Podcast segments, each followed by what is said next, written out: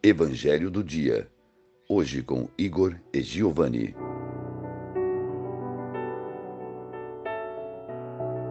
Bom dia, paz e bem.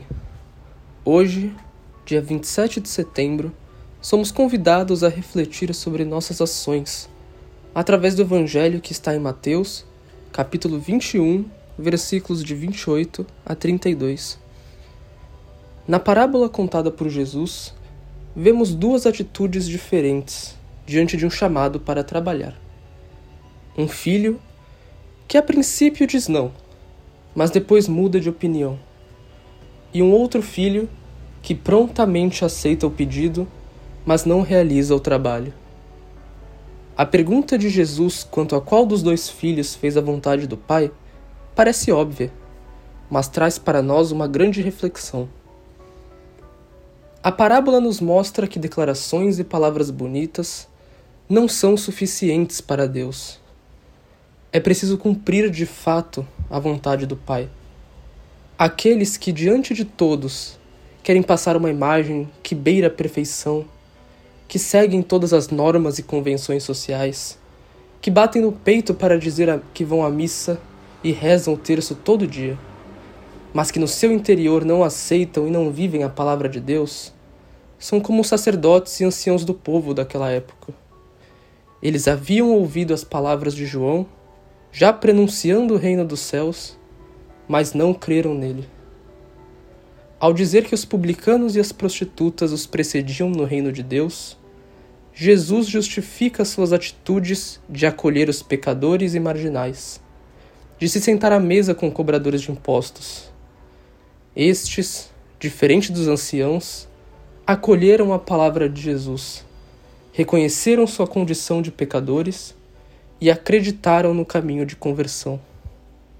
E esta é a grande pergunta que fica para nós: de que lado estamos? Somos pessoas que vivem verdadeiramente o Evangelho, mesmo no nosso íntimo? Ou somos pessoas que querem apenas passar uma boa imagem diante de todos? Jesus mostra, ao contar a parábola, que a reflexão sobre as nossas escolhas devem ocorrer a todo o tempo. O filho que disse ao pai que não iria trabalhar percebeu que era necessário atender o pedido, mesmo que no primeiro momento não tenha enxergado isso. A reflexão se assemelha com a nossa vida. A primeiro momento dizemos que não iremos fazer alguma coisa, mas será que realmente devemos recusar? Muitas vezes ficamos querendo saber como será uma situação, mas não nos colocamos à disposição de experimentá-la. Para isso, é necessário colocarmos a nossa fé e saber que Deus irá fazer com que vivenciemos as situações de formas positivas. Outra reflexão é sobre o filho que diz sim à proposta do pai, mas não vai ao trabalho. Não há nada mais triste do que vermos pessoas ao nosso redor não cumprindo as suas promessas. Quando nos colocamos à disposição de alguém, é preciso que fiquemos dispostos a oferecer sempre o nosso melhor. Da mesma forma que Jesus ofereceu a todos o que eles mais precisavam. É essa disposição e amor que nós devemos ter. Precisamos ficar atentos para que não escolhamos ficar sentados e deixarmos as nossas obrigações de lado, pois nós devemos vivenciar as situações. Uma outra reflexão é o desempenho do trabalho realizado por cada um de nós. Quando nos colocamos à disposição de trabalharmos para o outro, é necessário que mostremos como nós podemos dar o melhor. Muitas vezes, Jesus nos mostra diversos trabalhos que podemos participar nas nossas vidas, mas não aceitamos. Um dos mais bonitos trabalhos é aquele que se doa ao próximo. É aquele que as pessoas oferecem sem esperar nada em troca. É somente oferecer o melhor.